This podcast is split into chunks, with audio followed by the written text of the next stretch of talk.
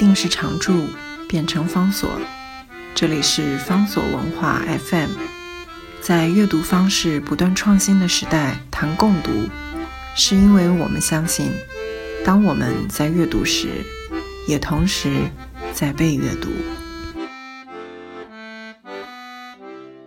今天为大家介绍的书是西松，过去曾经非常有名，曾经在文学史上有着特殊地位的短篇小说集《封神榜》里的哪吒。在新版当中，西松写了一篇非常感人的后记。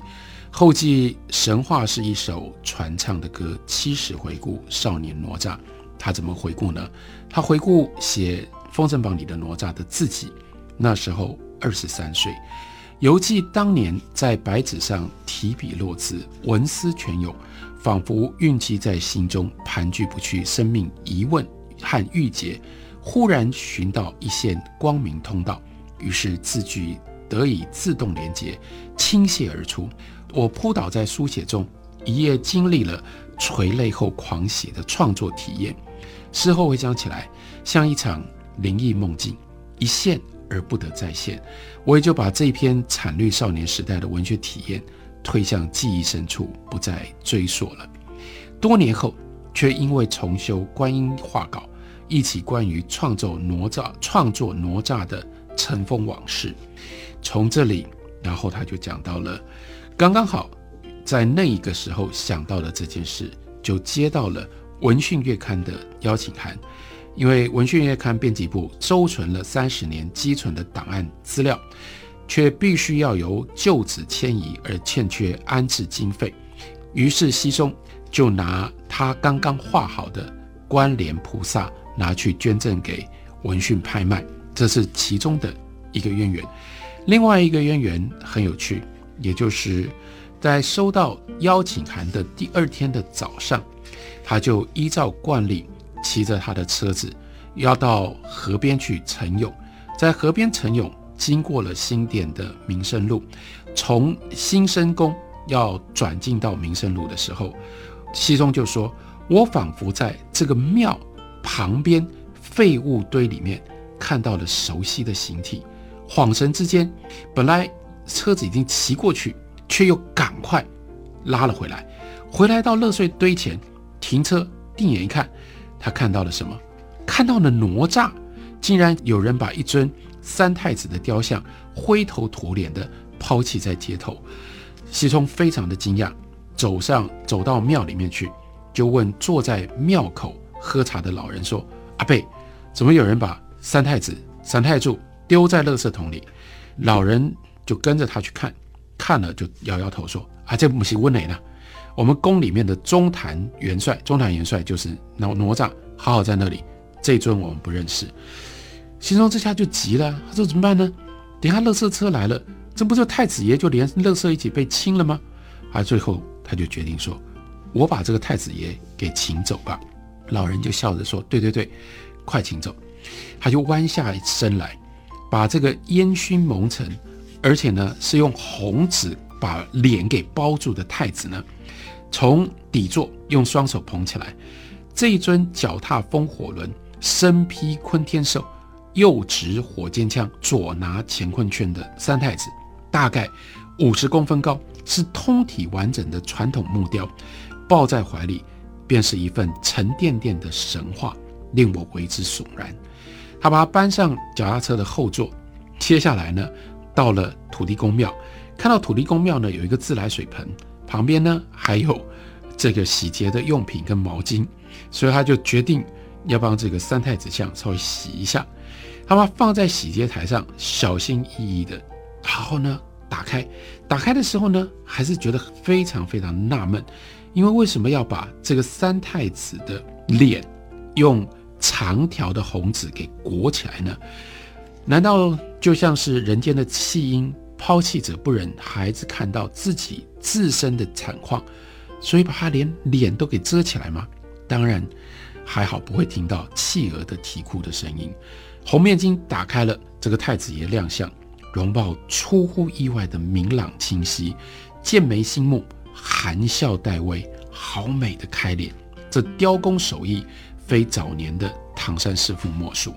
我们在书里面也就看到了这一尊西松从垃圾堆里面捡回来的这一尊神像的照片。那个神像的照片看起来的的确确，那是一个精工雕刻的神像，也不知道是什么样的人，为什么会把这样一尊神像丢掉？当然，更令人意外的是，为什么写过《封神榜》里的哪吒的西松，竟然刚刚好就捡到了这一尊三太子像？所以西松继续说：“哪吒与我也算久别重逢，回忆当年。”我仅因从地方戏曲上偶尔听见一句“挽肉还母，剔骨还父”的唱词，便在心头久久盘踞，酝酿成《封神榜》里的哪吒写作。如今岁月已晚，老人与少年相对凝视，恍如梦中。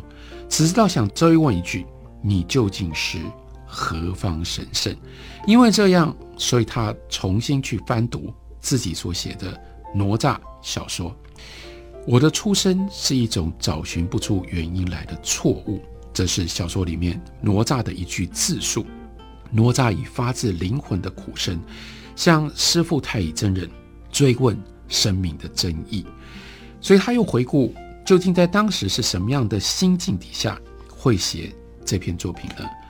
出生于战后婴儿潮的我，虽未曾亲历战火，却也在逃难当中。一度与父母失散，自灵其很小的时候，便种下一份往往然的弃儿情结。这个世界上为什么会有我？为什么我是我，而不是他？从小我便躲藏在自我疑惑的黑窟窿里。这也正是上一个世纪中叶已降，西方存在主义和嬉皮运动潮流当中一代人的天问，以及一代人对生命意义的追寻。潮流过去。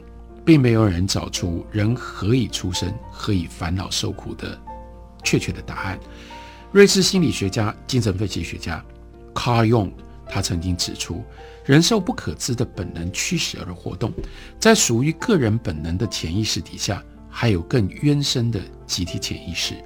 如果人类的文明只建立在意识形态可知的部分，而无法与生命集体潜意识来连结的话，这文明。将会是危险的，甚至是罪恶、邪恶的文明。用的说，唯有神话与梦才能与潜意识本能沟通。所以这个时候，西松接下来就记录，他突然想到，因为有电脑，因为有网际网络，所以或许可以在电脑上面去寻找哪吒三太子的来历。这是他当年写小说的时候从来没有去做过的。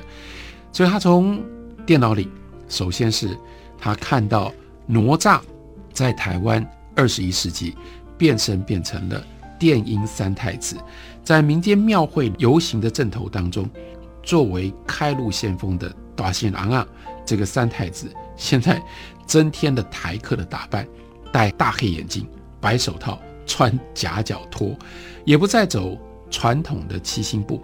却以轰轰烈烈的电子流行音乐，在街头大跳年轻人最爱的嘻哈舞步。电音三太子甚至有顽皮酒窝的童颜面具下，手含巨型橡胶奶嘴，脚踏蛇板滑行街头，引得围观正头的观众鼓掌尖叫、欢呼大笑。然后呢，他又在网络上面找到了。国家地理频道的纪录片是《爱上真台湾》电音三太子，另外还有一个叫做《在台湾的故事：三太子身世之谜》。在《三太子身世之谜》的节目的末尾，揭开了谜底，说哪吒的身世原来是印度大乘佛教四大天王当中北方天王毗沙门天的儿子。他呢就更进一步的去追索。于是有大圣佛教经典的记载为证，的的确确，他明白了，或者是他了然。从一开始他会选择哪吒这个故事，正就是因为挽肉剔骨两代之间恩情决裂的这种情节，一点都不像来自于身体发肤受之父母不敢毁伤的中国的道统。哪吒原来是从印度里来的，是来自于。佛教的故事，这就对了。在宋代以后，哪吒才流行划入到了道教，变成了托塔天王李靖的儿子，于是改名变成李哪吒，规划了中国期。他的神话虽然已经本土化，但是仍然保留了印度佛教的原型。直到明代三教收神的记录当中，自毁肉身、舍离凡胎的哪吒，一缕幽魂，并非求救于道教的师父，而是抱真灵求全于世尊之侧。他仍然是去找释迦牟尼，是由佛陀亲自为他折禾梗为骨，藕为肉，丝为筋，叶为衣，以无上的佛力加持他出离浊世而无染，才完成了。莲花化身，所以经历了这么久的时间，西松这个时候他才去追索，而了解了、明了了哪吒的身世之谜。哪吒既是毗沙门天的儿子，在佛教的这个传说当中，同时也可以是观音之子，所以他觉得这整件事情非常非常的神奇，也就意味着二十三岁的时候写《封神榜》里的哪吒。五十岁之后化观音，但是这个生命年少的时候的经历跟年长之后的决定，在某一个神秘的轮回当中，竟然就这样一头一尾重新接上。其中也就借由这个来历，就要告诉我们，在他的心里面，他一直他知道，我从前以来一直都有着哪吒和弃婴的情节。也就明白了自己可以搁下写作之笔，不再能够创造小说，因为黑暗的灵魂当中无尽轮回都是苦痛和颠倒梦想，就不需要再去添加任何艰涩而无解的文句了。用这种方式对我们这新一代的读者告白，我们可以更深刻的体会跟接触西松的经典小说作品。《封神榜》里的哪吒，介绍给大家，推荐给大家。